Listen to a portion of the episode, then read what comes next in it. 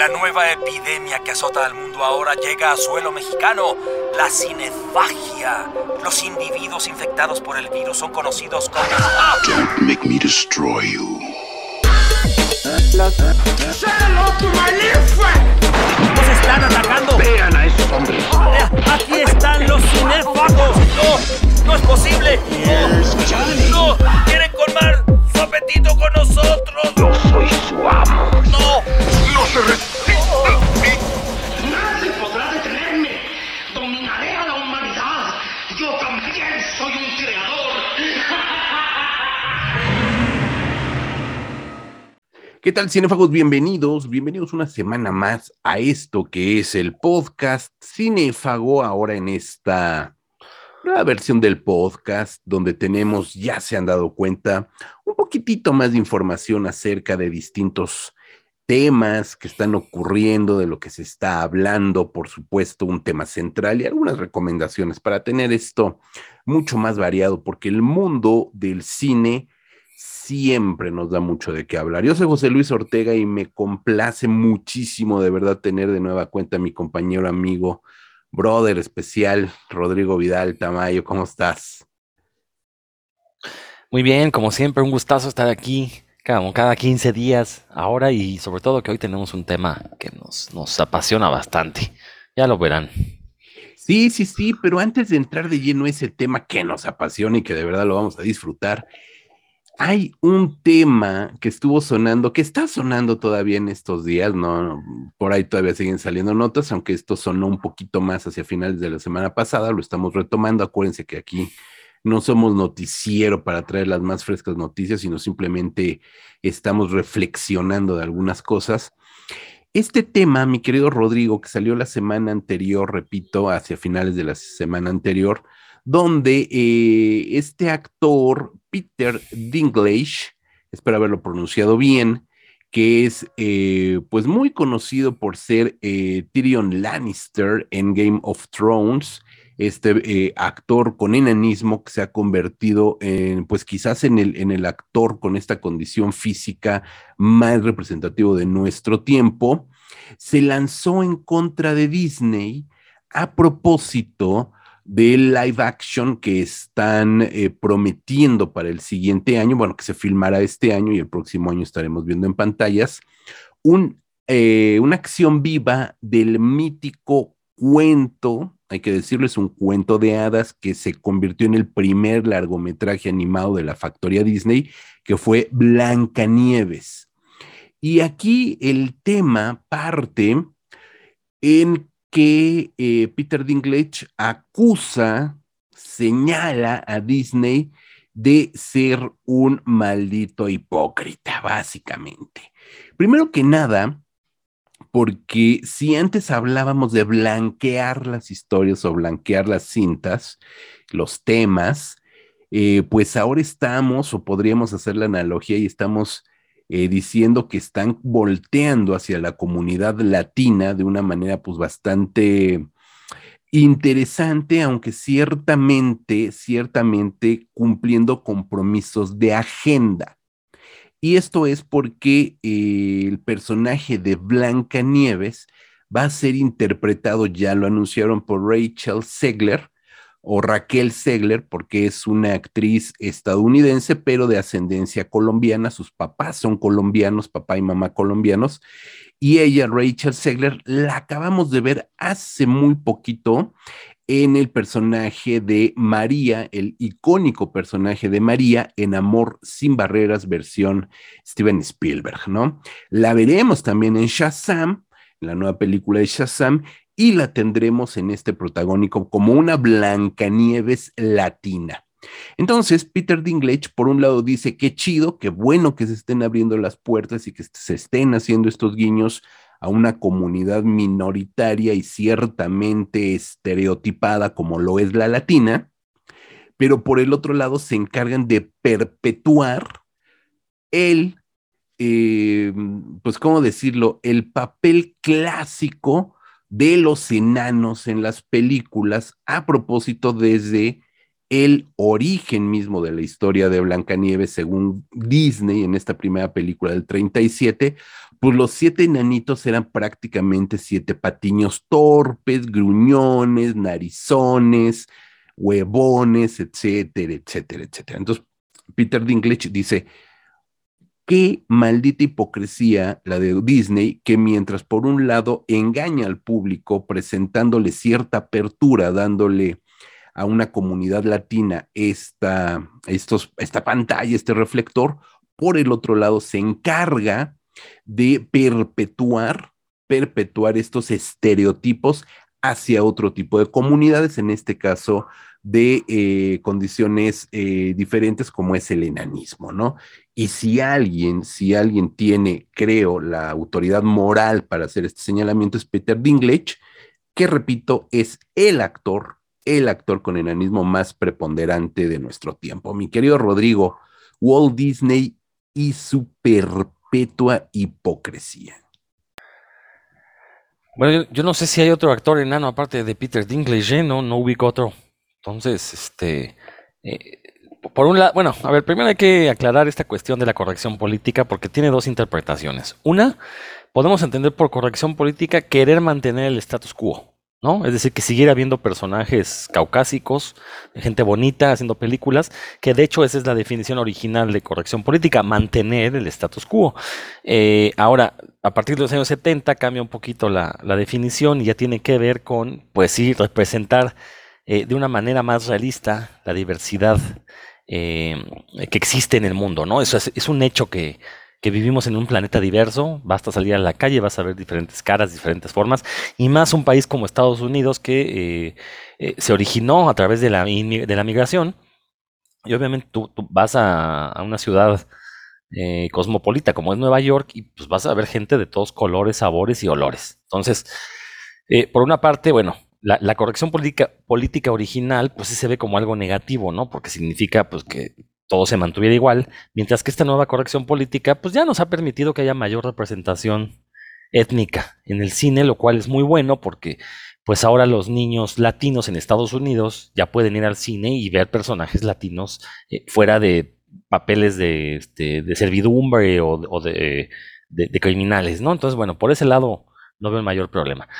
Aquí la cosa con Disney no es tanto la corrección política, sino más bien que Disney siempre, desde que la creó Walt Disney, ha tratado de imponer una serie de valores a sus espectadores.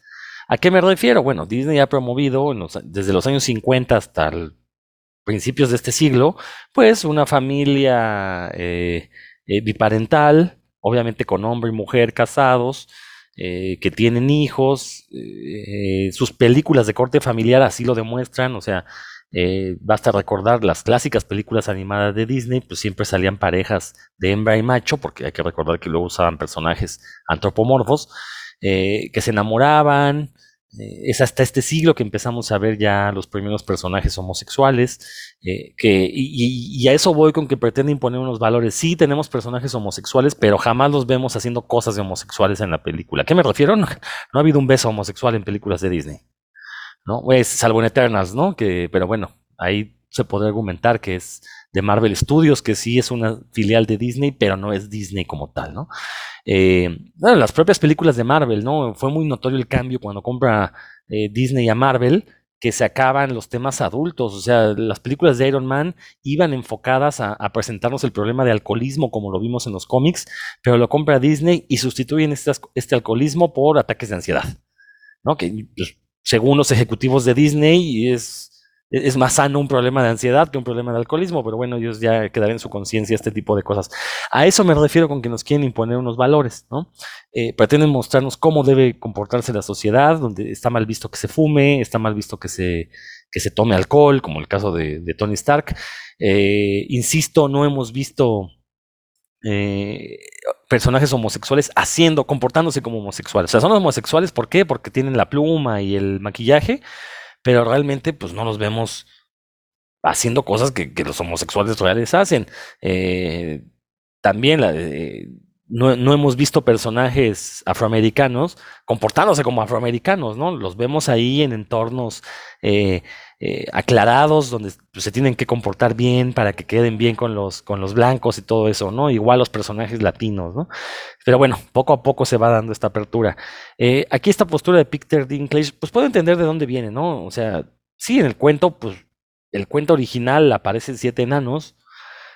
ahora, aquí podemos verlo desde un punto de vista de, lo que comenta Peter Dinklage de esta representación, o podemos verlo también desde el punto de vista de darle mayor oportunidad a, actores enanos, ¿no? Si, de verdad vas a tener siete enanos, yo esperaría que no los hicieran con, con CGI, sino que contrataran a siete actores con problemas de acondroplasia, bueno, no son problemas, que tuvieran acondroplasia, eh, y, se le diera más oportunidad a, a este tipo de personas en las películas, porque vuelvo al inicio de mi comentario, ¿no? ¿Qué otro actor con acondroplasia aparte de Peter Dinklage ubicas? No hay.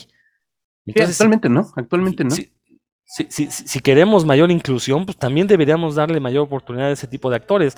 Otra, a mí me encantaría que contrataran a Peter Dinklage y él hiciera a los siete enanos, ¿no? Y tuviéramos siete personajes diferentes de Peter Dinklage. A ver si es cierto que es tan buen actor también, porque esa es otra, ¿no? O sea, eh, Dentro de las personas con acondroplasia, también Peter Dinklage pues, es uno de los privilegiados que no se ven tan deformes, ¿no? De hecho, es bastante guapo. Este, entonces, eso también lo, separa del grupo de, personas con acondroplasia, ¿no? O sea, entonces, e, e, él es un privilegiado dentro de su grupo minoritario. Entonces, también como que, que él se erija como portavoz, pues tampoco me parece, también, también me parece un poquito hipócrita, pero insisto, puedo entender de dónde viene su postura. Y sí, él tiene todo el derecho de quejarse de que, pues, ¿por qué van a, poner a siete personajes enanos? Que, por otro lado, el cuento original no los pone como algo ridículo o como algo eh, feo. En el cuento original pues, son siete enanos que incluso pues, son buena onda porque cuidan a Blancanieves, le dan hogar, este, eh, creo que no hay, este, viéndolo con los ojos de ahora el cuento original, no hay ahí este, sospechas de abuso sexual por parte de los enanos, ¿no? Como se ocurre con el príncipe, ¿no? Eh, que llega a besarla en contra de su voluntad mientras está ahí dormida. Entonces, entonces, creo que no es una mala, bueno, yo puedo decir que no es una mala representación porque yo no soy una persona con acondroplasia. Entonces, mi, punto de vista puede estar sesgado. Pero a lo que voy es, si de verdad queremos más representación, más inclusión, ahí sí yo estaría de acuerdo en que mejor contrataran a siete personas y obviamente olvidarse de estos papeles de los enanos que, que Walt Disney le dio en aquella película animada, donde había uno que incluso se llamaba Tontín, pues ya cambiar eso, ¿no? Y, ponerlos, o sea, hacer personajes interesantes con estos siete enanos y, dejar de lado estos estereotipos que ya, ya vimos en la película animada y que realmente se notan anacrónicos, el, el gruñón, este, todos estos enanos, mejor eh, a lo mejor enfocar la película más en esos personajes y ya tener a una Blancanieves ahí como, como, como detrás, creo que sería una, una buena forma de incluir, de incluir más personas con acondroplasia en el cine hollywoodense. Sí, totalmente de acuerdo. Creo que lo importante sería, Rodrigo, y creo que ahí podemos estar de acuerdo, obviamente, obviamente que los actores, por obvias razones, sean personas con enanismo. O sea, ahí no hay de otra. Es decir, mucho se ha hablado de que de lo mal que se ve hoy en día, lo mal que se ve hoy en día, que una persona, eh, que un actor, que una actriz, vamos a, poner así, que una actriz mujer eh, interprete a una mujer eh, trans. ¿Y por qué no hacerlo una actriz transexual y que le está robando la oportunidad, etcétera, etcétera, ¿no? En ese sentido, me parece bastante importante que sí sean actores, actrices adecuados al personaje quienes interpreten esos personajes. Hace poquito también salió el, el chisme de Eddie Redmayne, quien se, quien se arrepentía de haber hecho el, el papel de eh, la película de una chica danesa. Eh, y ahí la historia o lo que salió en la prensa, no sé si en la prensa internacional, pero por lo menos en la prensa nacional, estaba totalmente descontextualizado, porque lo presentaron como que él se estaba avergonzando de haber interpretado a un personaje trans. Y no, no, no, no, no fue por ahí él decía que tendría que haber tenido la oportunidad una actriz transexual de hacer ese personaje. No él, sino una actriz transexual. Entonces estamos hablando también de, de que se pueden desvincular las palabras y crear falsos escenarios y terminar mal informando, ¿no? Aquí creo que también lo que, lo que Peter Dinklage eh, habla es justamente, y lo acabas de comentar, Rodrigo, al final de, tu comentario, de tu participación ahorita, que se, no que se, no que se crezcan los enanos, porque eso ya sería chiste, ¿no? Cuando dicen que, que tienes tan mala suerte que si pones un circo te crecen los enanos, no, o sea, no va por ahí. Obviamente, tendría, te estás muriendo de risa, Rodrigo, tendría que ser siete personajes enanos como lo cuenta la historia, como lo cuenta la historia original, el cuento original de los hermanos Grimm, tratados de manera total y absolutamente respetuosa, decente y sin caer en el perezoso, el tontín, el gruñón, el huevo, etcétera, etcétera, que justo eso fue el estereotipo que vimos durante mucho tiempo y que hoy por hoy esta película, si vamos a continuar un poquito viendo live actions de Disney, donde la historia se trabaja de manera un poco más seria, llamémosle así, un poco más madura de lo que son las caricaturas o las animaciones de, de Disney en la actualidad, tendrían que ser personajes, los siete, en cierto modo dramáticos y no caer en las bufonadas de ser los siete enanos bufones de una Blancanieves, sea latina, sea aria o sea del color que sea. No creo que ahí tendría que ser el asunto, tratar a los siete personajes con el debido respeto y eliminar estos estereotipos de que el enano es el simpático, el chistoso, el, el saltimbanqui, que siempre se ha representado como el, el enanito que era el saltimbanqui de el bufón, del bufón, por supuesto, este, etcétera, etcétera, etcétera. Entonces creo que, que, tendría que ser así y estaría increíble, me gusta la idea de que fueran siete Peter Dinklage, estaría delicioso, estaría increíble, y pero es, y además eso ya pasó en este, en Willy Wonka, ¿no? También en Willy Wonka según Tim Burton. Entonces estaría graciosísimo, aunque se vería fusilado. Pero me gustaría que fueran siete enanos variopintos.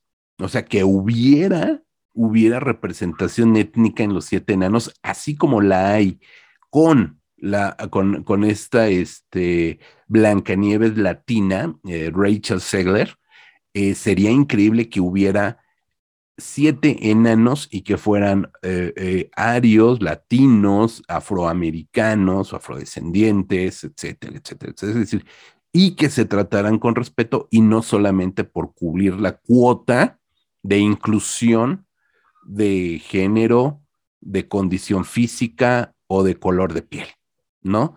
Entonces, pues vamos a esperar a ver qué pasa. Por otro lado, la película se dice que va a ser dirigida por Mark Webb, ¿no? Que ya comentábamos de él el episodio pasado, sus, su, su díptico de Spider-Man, un muy buen díptico de Spider-Man. Este, entonces, a lo mejor sale una buena película, ¿no? Dirigida por Mark Webb.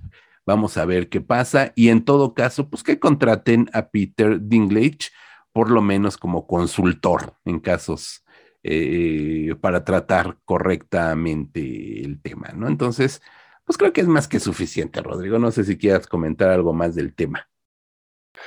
Bueno, pues nada más que muchas veces eh, actores heterosexuales salen actuando de homosexuales y todo el mundo se desvive porque, ay, qué buena actuación, deberían darle un premio, se atrevió a besar a otro hombre y les dan Oscars. ¿Y cuántas veces actores homosexuales no han interpretado heterosexuales y no se le dan los mismos elogios, ¿no? Entonces nada más para ver cómo, luego las posturas que llega a tener el público sí son bastante ignorantes, por decirlo menos. Sí, totalmente. Pues con eso, con eso cerramos este primer bloque, mi querido Rodrigo Midal. Vamos a escuchar algo de musiquita y retachamos.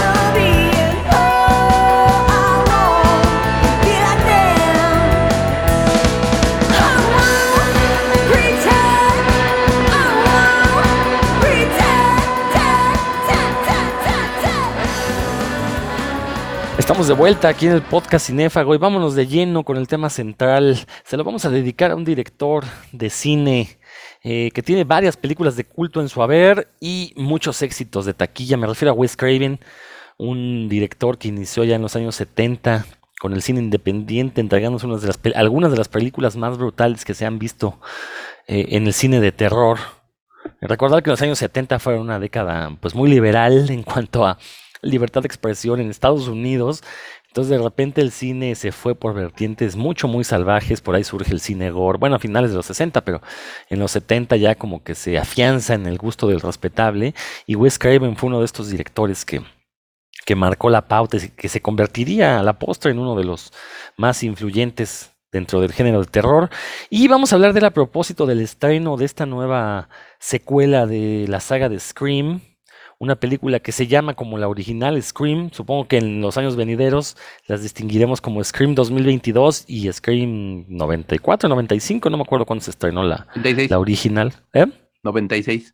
96, Scream 96, así las distinguiremos una de otra, porque no se trata de un simple remake, es secuela directa de, de al, menos, al menos de las dos primeras películas.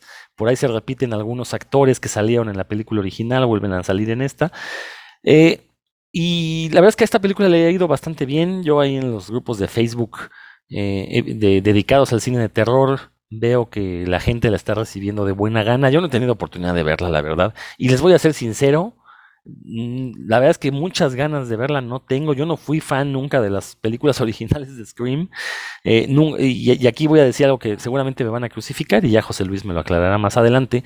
Pero yo eh, a la, película original de Scream no le encuentro ese valor que todo el mundo le dio en aquellos años, que deconstruía el género de slasher y, presentó una mirada fresca al género. No, yo la verdad la veo como un slasher más, no, no, este, nunca me, nunca me gustó. Sin embargo, soy muy fan del Wes Craven temprano, del que empezó a filmar a mediados de los años 70, con películas como La última casa a la izquierda, Las colinas tienen ojos.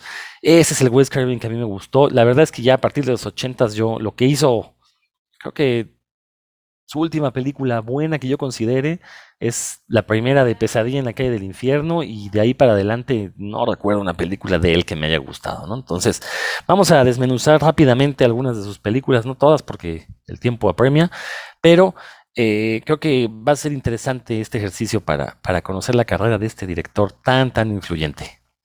Muy influyente, mi querido Rodrigo. Sí, definitivamente Wes Craven es uno de los grandes maestros del cine de terror. Aunque hay que decir, hay que decir que como todo director de cine, este, incluyendo los más célebres que quieras decir o que nos gusten decir los escuchas, pues tienen altos y bajos, no todo, no todo, no todo puede mantenerse en, una línea ascendente, ¿no?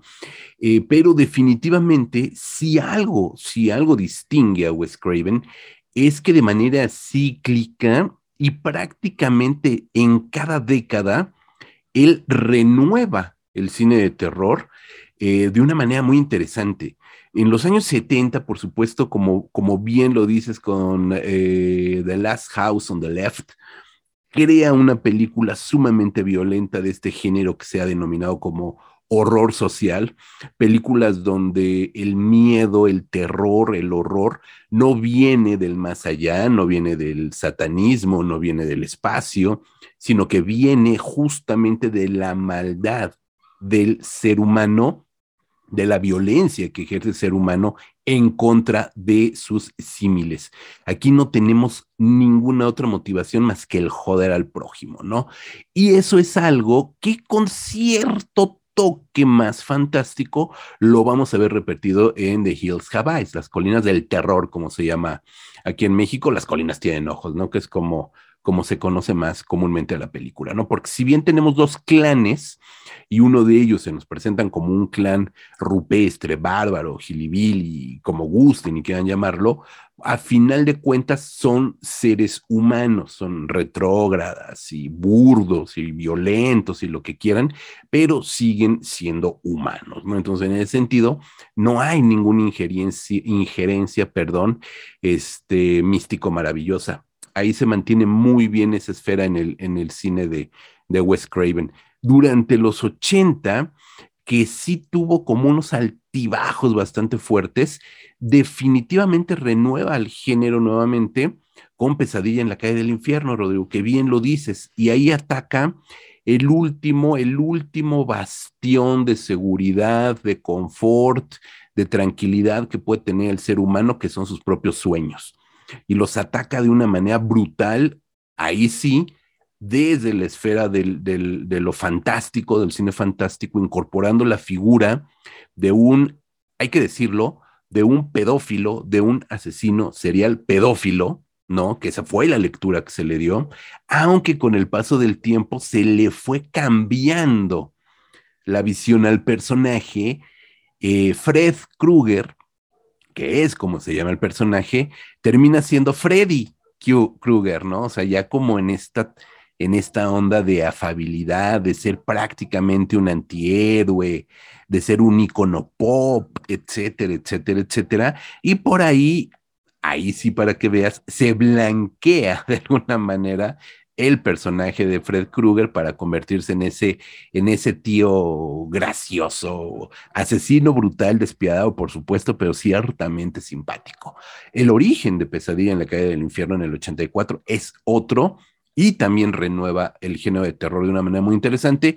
Yo me atrevo a decir por ahí que La Serpiente del Arco Iris del 88 es otra gran película, una muy buena película también de Wes Craven, llevándolo a otra circunstancia, otro terreno, otro tipo de terror, hacia el vudú, hacia la hechicería, la superstición, etcétera, etcétera, ¿no?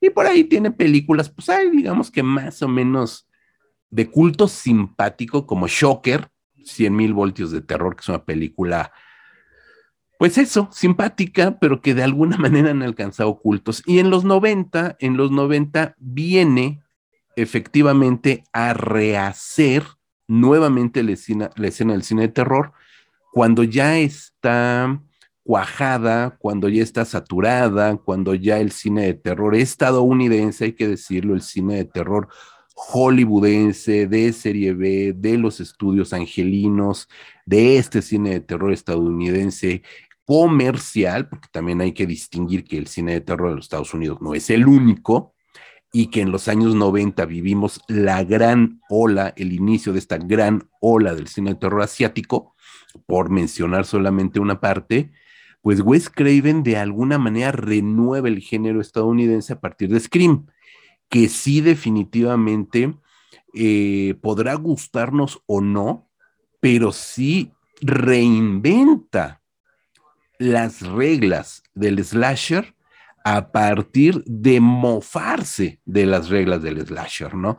Entonces, de alguna manera, es como, como Peter Dinklage riéndose de los enanos, ¿no? O sea, entonces, de alguna forma, eso es lo que está haciendo Wes Craven, porque él ha vivido de hacer cine de terror desde prácticamente 20 años o casi, casi un cuarto de siglo venía haciendo cine de terror, conoce los resortes del género y ahora decide reventarlos, mofarse, burlarse, por supuesto, con la ayuda de Kevin Williamson, que es el guionista de la película, y a partir de ahí jugar con todos estos clichés de una manera bastante sardónica, irónica, y eso le ayuda a la película. Más que una película de terror, Scream no es una película netamente de terror, es una película más como estilo Survivor, porque tenemos un personaje que es, por supuesto, Nif Campbell, que tiene que sobrevivir a dos asesinos, y no estamos spoilereando nada, ¿no? Eh, por supuesto, se incorpora esta figura del Ghost Face, que es el remedo, originalmente surge como un remedo de esos asesinos ochenteros eh, que, ya conocíamos y que el propio Wes Craven se encargó de, convertir en un sub subgénero del terror, ¿no? Entonces, a partir de eso va recreando, más que creando, recreando una escena de cine de terror que ya estaba de modé, que ya estaba cansada, que ya estaba agotada, que ya estaba saturada le da una manita de gato, presenta personajes frescos, frescos de hace 25 años, ¿o qué? O sea, 96. Y a partir de eso, impacta directamente en esos públicos jóvenes de los años 90, que en el 96 no conocían The Last House on the Left, no conocían The Hills Have Eyes, no conocían a Wes Craven, ¿no? Y se les presenta una nueva manera de ver ese cine de terror que ya estaba, vamos, la, gran época de del terror ochentero estadounidense ya había terminado desde hacía un lustro. Entonces, sí que les sirve bastante esta, esta, esta película de Scream. Y, y, evidentemente, evidentemente, así como sucedió con Pesadilla en la calle del infierno, pues así sucederá también con Scream. Se convierte en una saga, viene Scream 2, viene Scream 3, viene Scream 4 incluso en el 2011, dirigida por el propio Wes Craven, y de alguna manera cae nuevamente en esta saturación. Y hoy tenemos a un cineasta, bueno, que ya no está con nosotros, pero que sí dejó un legado muy importante para el cine de terror de los últimos pues, prácticamente 50 años, Rodrigo, porque desde el 72 hasta este 2022, pues sí, ya es medio siglo en el cual el nombre de Wes Craven se convirtió en piedra angular del cine de terror, ahí sí, no solamente estadounidense, sino a nivel mundial. Sí, no, digo, su, su influencia es indudable. eh, como, como bien dijiste, ¿no? Creo que tiene una película en cada década, por lo menos 70, 80 y 90, tiene una película en cada década que fue parteaguas, que guió hacia este, el mercado del cine de terror estadounidense, como bien dices, no, no solo el comercial, también en algunos momentos el cine independiente. Eso es innegable, ¿no? Este, La última casa a la izquierda es una película que todavía 50 años después uno la ve y se le sigue enchinando la piel por las, las escenas violentas que tiene, que como bien dices, eh, el horror viene de la gente, o sea, de, de nuestros vecinos, ¿no? Entonces, la verdad es, es una cosa espeluznante cuando uno la ve, y sobre todo cuando te enteras que tienes 50 años y dices, oye, hay, hay cine de terror este año que, que ni siquiera me erizó un pelo de la nuca, ¿no? Y esta película que tiene 50 años, pues sigue siendo pavorosa en ese sentido. Eh, por ahí tiene en los años 80 también, a inicios de los 80 dirigió una adaptación de La Cosa del Pantano, este cómic de DC, una de las eh, primeras películas de la época moderna de, que adaptaban eh, superhéroes. Eh, la verdad es que le fue bastante mal. Es una película muy aburrida, como que no entendió el, al, personaje y que además tuvo un muy mal timing porque esta película sale antes de la legendaria corrida en cómics escrita por Alan Moore, que es cuando el personaje La Cosa del Pantano se volvió un ícono del, del cómic de terror. Entonces también como que llegó en un momento en el que no era tan esperada esta película. Si se hubiera esperado tres años más, pudo haber adaptado los cómics de Alan Moore y hubiera sido otra cosa, ¿no? Estoy seguro, sobre todo con un, sobre todo si hubieran dejado a Wes Craven hacer lo que él quería, porque creo que también eh, mucho de su problema ya a partir de los años 80 de que adquiere renombre con después de Pesadilla en la calle del infierno, la primera parte, es notorio que muchas de sus películas sí dependían de decisiones ejecutivas, ¿no?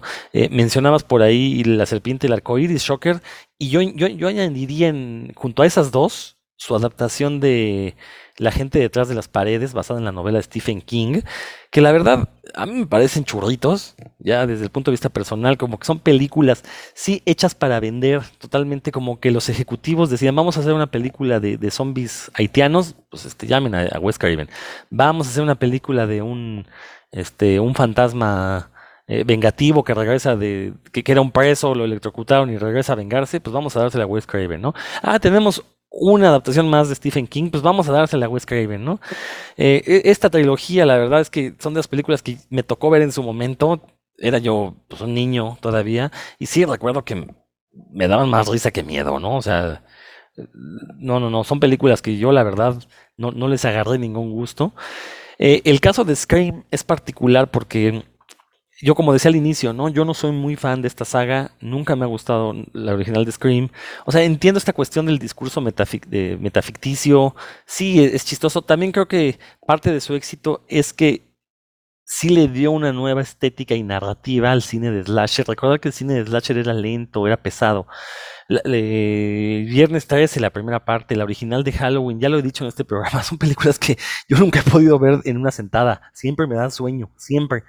Y creo que con Scream lo que hizo pues fue darles un ritmo más vertiginoso que para la época eh, fue lo que facilitó su éxito, porque el público adolescente, que es el que la, la encumbró, y bueno, el adolescente y adulto joven, pues al tener una película con ritmo tan frenético, eh, pues eso ayudó a que, a que les gustara, ¿no? Obviamente, burlarte siempre de, de aquello que estás hablando, pues de una u otra, si lo haces bien va a funcionar, y creo que en ese, en ese caso Wes Craven lo hizo bien con Scream, y, y fue una película que, eh, pues sí fue un parteaguas en el cine de terror estadounidense de esos años porque pues puso de moda de nueva cuenta el slasher y estas películas con adolescentes, ¿no? Después de Scream surgieron un montón de copias, sé lo que hicieron el verano pasado, este eh, Camino hacia el terror, cosas así, ¿no? Este, un montón de sagas que todavía a la fecha se siguen haciendo secuelas. Entonces, y, y que intentaron copiar esta fórmula de una, un ritmo muy frenético, eh, muertes al por mayor, en algunos casos muertes muy explícitas. Está el caso de.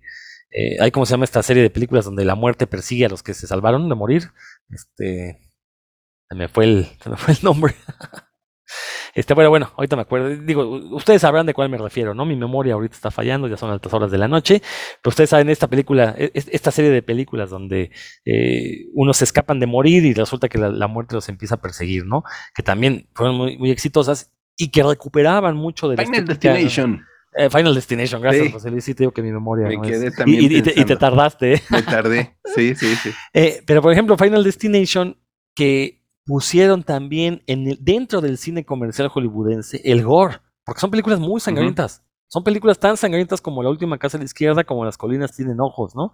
La cosa es que eso no, no, no lo habíamos visto en el cine hollywoodense comercial, lo habíamos visto en el cine independiente y en el cine clase B. Entonces creo que ahí también este Scream ayudó a facilitar que, que, esta estética llegara de lleno a, al, cine comercial hollywoodense, ¿no? Entonces, bueno, digo, es indudable el legado de Wes Craven, es, es imposible negarlo, aunque sí creo que es un director con muchos altibajos, quizás más bajos que altos, si realmente somos objetivos de toda su filmografía, que son pues, casi la veintena de películas, si no es que la veintena, eh, yo creo que si sobresalen cinco, así que de veras son históricas, pues esas cinco son, y el resto, la verdad es que son películas que van de mediana a olvidables, ¿no? Olvidables, sí, sí. totalmente. ¿No? Sí, pero no. bueno, pero, pero, o sea, a un director le basta una película histórica para pasar a, a formar parte de los libros de texto. Y Wes Craven, si, si tiene cinco, hombre, está por encima del promedio, ¿no? Sí, es, es que sí. lo, lo, lo, describes muy bien, es un caso totalmente raro, ¿no? Porque sí, son menos las películas buenas que las regulares de, de, Wes Craven, pero sí tiene unas que son icónicas, que son pilares del género, entonces eso lo pone muy por encima de otros, ¿no? Eh, sí, es rarísimo. Yo recuerdo, por ejemplo, eh, eh, un, ¿cómo le pusieron en México esto? Un vampiro suelto en Brooklyn, algo así le habían puesto, porque era justamente el juego de un policía suelto en Beverly Hills, porque la película era eh, estelarizada por Eddie Murphy. De hecho, es una película que produce Eddie Murphy, que es Vampire in Brooklyn. Es el título original es Vampire in Brooklyn, de, dirigida por Wes Craven pero le pusieron un vampiro suelto en Brooklyn, que ya de entrada el título no venía mucho a cuento, la película sí es, está medio camino entre comedia, entre terror, nos presenta un vampiro afroamericano, lo cual eso es interesante, eso es interesante, creo que desde, desde Blackula, Gang Hess y estas películas de Black Exploitation no teníamos una película netamente black sobre, sobre de, de terror de un vampiro, etcétera que la película, todo mundo la pateó críticamente, le fue del nabo, está considerada quizás la peor película de Wes Craven, y en taquilla funcionó muy bien. Entonces también era un cineasta que sabía muy bien cómo llegarle al público de una manera sencilla, ¿no? Y eso pues también ayuda, lo ayudó también a ser uno, un, un, un artesano, como ahora se utiliza, bueno, como siempre se utilizó esta palabra, pues que daba rendimientos, o sea, le dabas 20 millones y terminaba generando 60, es decir, no era un mega blockbuster, pero pues recuperaba la inversión y tenía ganancias, ¿no? Nada más, un par de, de, de datos y yo con esto cierro el tema de Wes Craven, dos películas rarísimas, bueno, una, una película rarísima en su filmografía, que es Música del Corazón, Music of the Heart, una película del 99, justo, justo después, justo después del díptico de Scream, de los dos primeros Scream, y antes de que dirigiera Scream 3, de repente lanza una película que es un drama, un drama femenino, protagonizada por Meryl Streep, ni más ni menos, eh, de una maestra eh, de música, en realidad es violinista y después termina siendo maestra de música, un drama femenino, buen drama, o sea, digamos que es un drama muy en la medida que por supuesto gana con Meryl Streep como protagonista definitivamente. Ella misma termina siendo nominada al premio Oscar, es la única película de Wes Craven que estuvo nominada a los premios Oscars y que nadie daba crédito de que Wes Craven dirigiera ese drama eh, femenino intimista. Ahí está la película. Después, después va a dirigir uno de los episodios en el 2006 de este mosaico llamado París Te Amo, París Je una película donde todo mundo se metió a dirigir ahí. Están los hermanos Cohen, está la española Isabel Cochet, está Gus Van Sant, está nuestro Alfonso Cuarón, está Vincenzo Natali, el director del Cubo, está Wes Craven, Entonces, ese fue un cortometraje. Esta película, hay que decirlo, es una compilación de cortometrajes que rinden homenaje a distintos lugares de París. De ahí el título, París te amo. Y de alguna manera Wes Craven respeta su línea porque nos habla del cementerio Père Lachaise y nos presenta una chica que tiene por ahí una, ¿cómo decirlo? un acercamiento con el fantasma de Oscar Wilde. Entonces, de alguna manera, más o menos respeta a Wes Craven su esencia fantástica. Pero definitivamente música del corazón es algo completamente atípico en el cine de Wes Craven y que fue la única película que lo llevó a los premios Oscars, a la academia, ni más ni menos. O sea, salvo John Carpenter que ganó el Oscar estudiantil, ¿no? Ninguno de esta generación o de estos Masters of Horror había llegado a esos, a esos niveles, ¿no? Ya el exorcista, este, y esas cosas son otras cosas, ¿no? Pero digamos que de estos, de estos eh, directores, eh, pues sí, Wes Craven hasta en eso fue extraño, ¿no? Totalmente, pues con eso ya damos por finalizado este tema de Wes Craven. Ah, bueno, sí me gustaría, tú ya viste la, la última de Scream, pues platica un poquito de esa película y ya con eso cerramos. Pues entonces vámonos mejor a las recomendaciones y pues. aprovechamos para tomarla por ahí.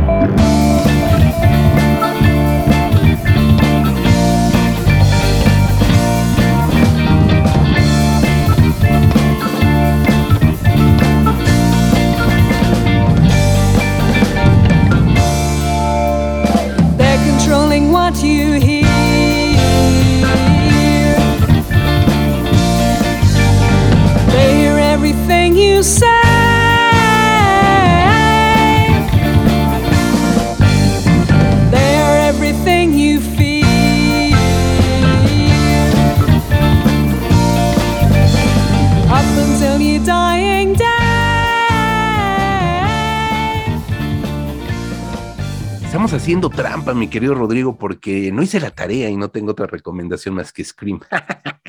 no, no es cierto, sí, evidentemente la quería recomendar. Esta nueva película de Scream, sí la, sí la separo de esto que estuvimos platicando ahorita de Wes Craven, porque aquí Wes Craven pues no tiene absolutamente eh, nada que ver él físicamente. En, después de la trilogía de Scream, en el 2015, si mal no recuerdo, eh, o, tetralogía, ¿no? De Scream, si mal no recuerdo, es en el 2015, surge eh, la serie de televisión de Scream. Originalmente, esa película, digo, perdón, esa serie, la, por lo menos la temporada 1, iba a ser dirigida, por lo menos unos capítulos, por eh, Wes Craven.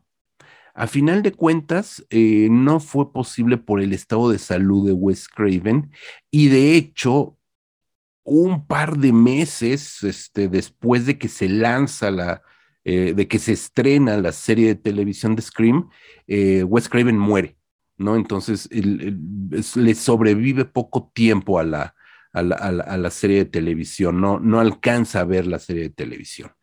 ¿No? Entonces, pero ahí estuvo inmiscuido. En esta película ya no.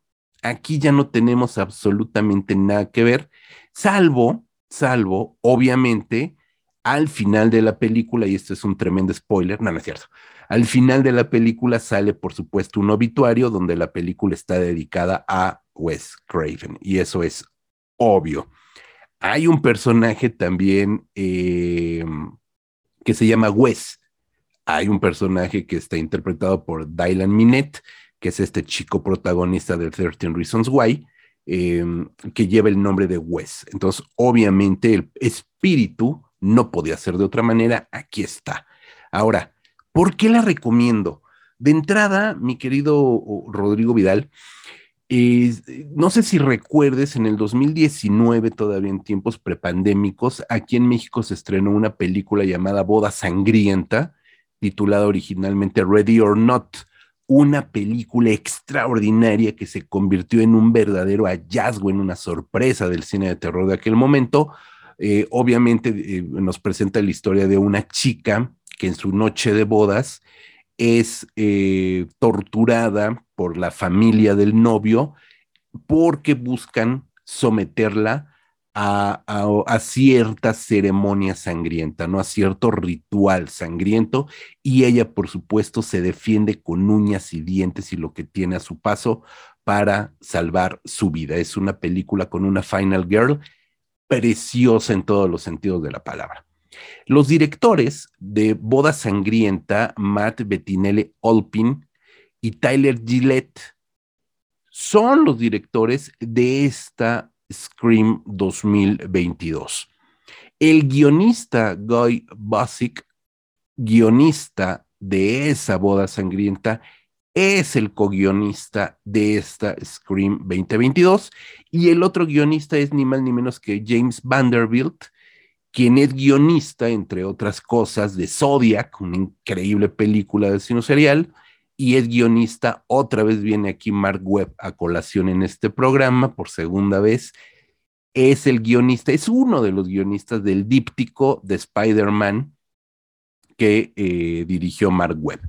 Entonces, es una película que está muy bien pensada, por supuesto, tiene a los personajes originales de Kevin eh, Williamson, que ya todo el mundo conocemos, que son Sidney Prescott, eh, Neve Campbell, Gail Waters, Courtney Cox, Dewey Riley, que es David Arquette, que son los únicos.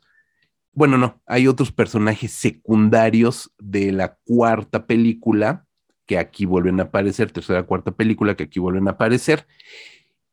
Y ahora el peso viene sobre de una nueva generación de víctimas, hay que decirlo así, eh, encabezadas por Sam Carpenter, hay que jugarle también a la, trivia con estos apellidos, Sam Carpenter, que es protagonizada, y eso sí me da mucho gusto, por una actriz mexicana, una actriz de Monterrey llamada Melissa Barrera, a quien hace poquito vimos también como personaje central de esta película In the Heights, basada en el, musical este, de, de Broadway, ¿no? Ella es la protagonista, aquí también es protagonista de esta película y nos hablan de un concepto bien interesante y muy real y muy actual, donde esta película también se convierte en una película meta, meta, meta, meta, porque hace ejercicios metaficcionales al interior de la saga de Scream, pero también cita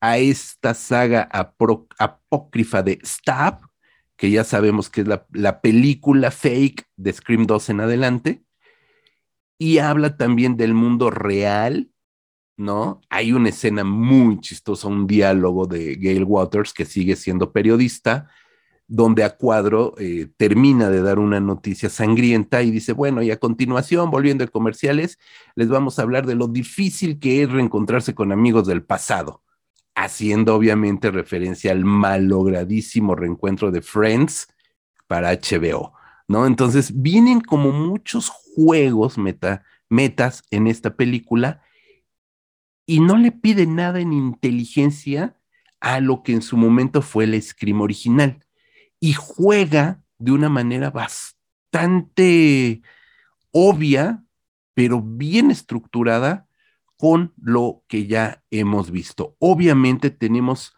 un intro donde Tara Carpenter, que es la hermana de quien será la protagonista de la película, Melissa, es acosada tal y como Drew Barrymore lo fue hace 25 años, pero ahora incorporando la tecnología del celular, incorporando las aplicaciones del celular, incorporando otras cuestiones que la hacen fresca, y sabemos qué va a pasar porque ya lo vimos hace 25 años y no nos va a sorprender.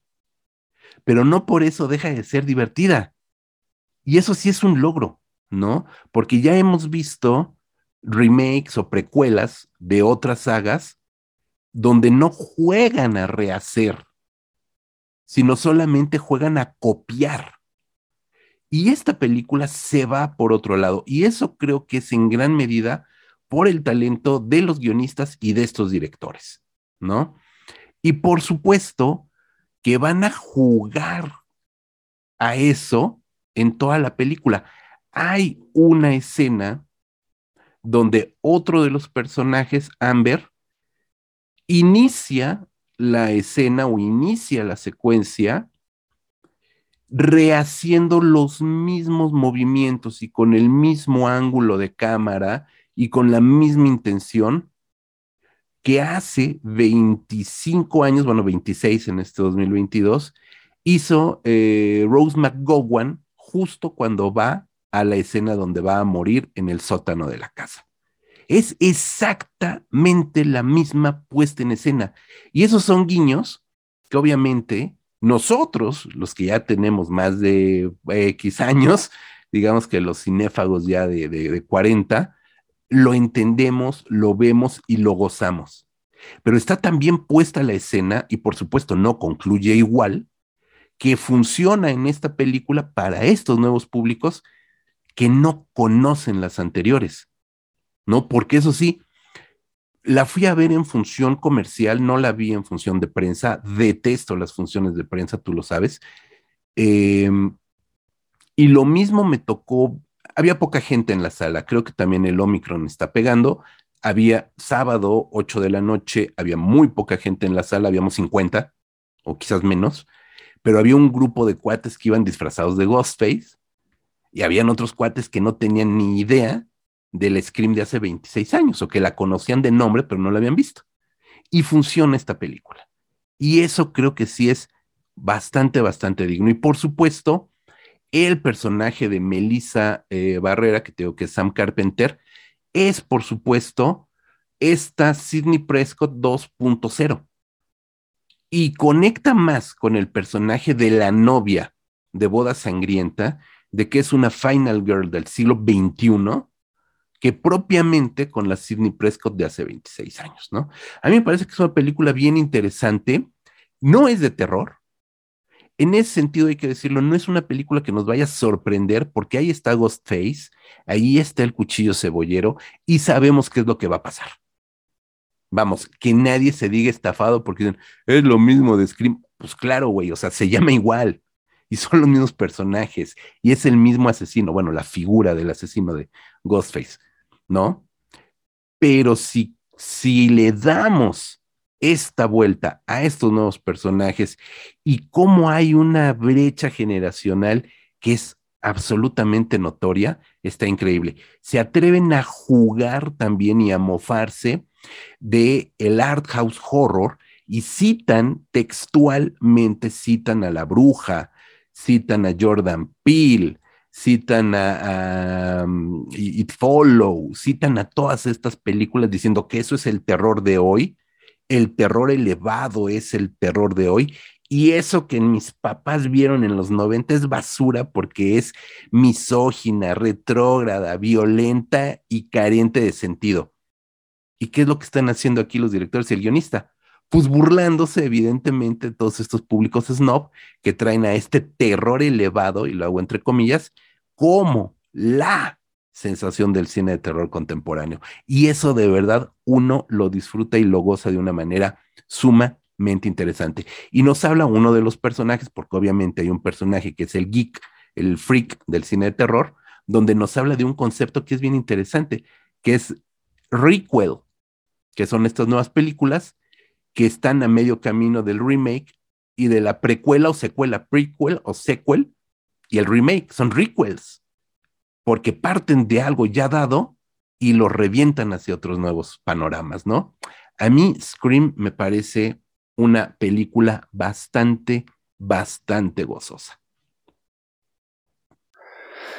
Pues suena bien. Y ahorita que mencionabas esto de requel, pues es, el caso de La Cosa de 2011, ¿no? The Thing, que era una precuela y remake al mismo tiempo. Entonces podemos ponerla como pionera en esta, nueva categoría de requel. Pues ya nada más para finalizar, eh, yo voy a volver a recomendar un libro que ya había mencionado en episodios previos de este podcast. Pero en serio es un libro que no me canso, no me canso de alabar y de decir que todos los fanáticos del terror deberían leerlo, porque la verdad es que contextualiza muy bien los momentos históricos en los que surgen los grandes directores, las grandes películas de terror.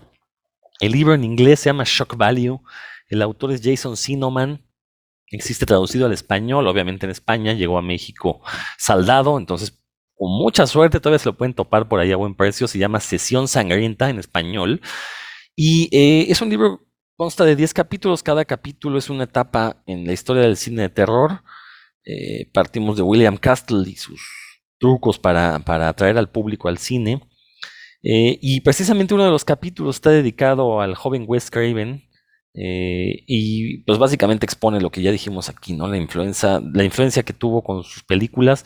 Eh, y obviamente iniciando con la, última casa a la izquierda, eh, recordándonos que el cine independiente de los años 70 es de lo más brutal que hemos visto. O sea, como dije hace rato, ¿no? Fue una época muy liberal y pues básicamente se podía filmar casi cualquier cosa al punto que muchas, e, el mito del cine snuff surge precisamente en estos años por películas que pues aparentaban ser snuff, ¿no? Y que, aunque pues más bien eran ahí trucos también para engañar al público. Eh, y, bueno, todo este capítulo de Wes Craven, pues Jason Sinoman explica muy bien el valor de este cineasta.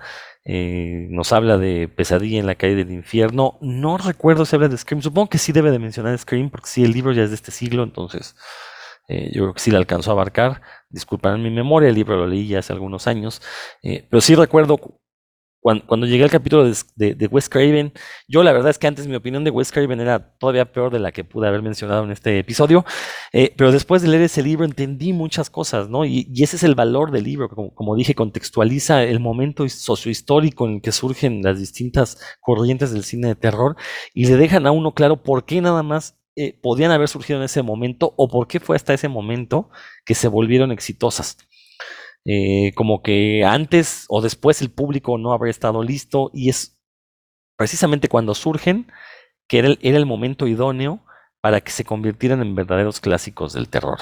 El libro Sesión Sangrienta, eh, digo, si, si, les interesa, también vienen capítulos dedicados a George Romero, a, bueno, a todo el slasher como tal, viene por ahí este, un, un ensayo muy bueno sobre eh, el bebé de Rosemary, y sobre el cine gore ochentero también le dedica varias líneas. La, verdad es que es una cosa eh, maravillosa. Repito, su, llegó saldado a mí. Pero bueno, llegó primero con su precio normal, costaba como mil pesos.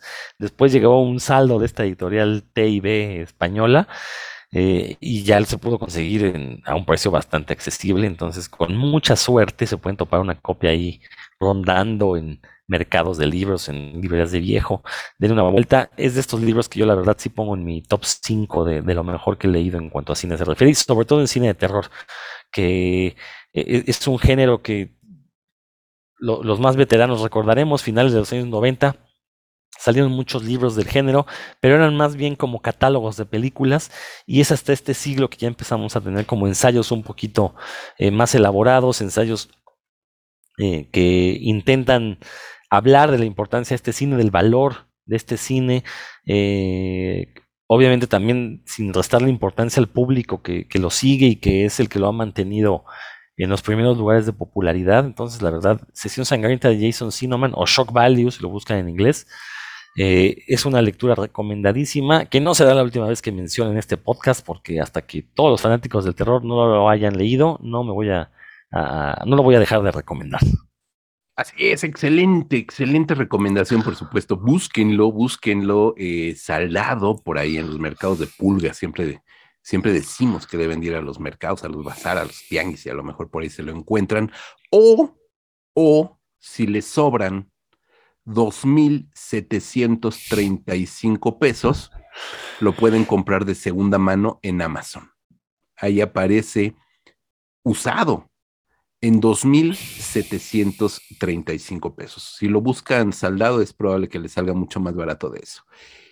Ha sido un gustazo, mi querido Rodrigo, como siempre, como siempre. Deberíamos de hacer otra vez un, un especial de la biblioteca Cinefaga. Siempre hay muchos libros que recomendar. Pero extraordinaria, extraordinaria recomendación, como siempre, las que nos traes. Y pues, ¿qué más nos recomiendas para irnos a gusto?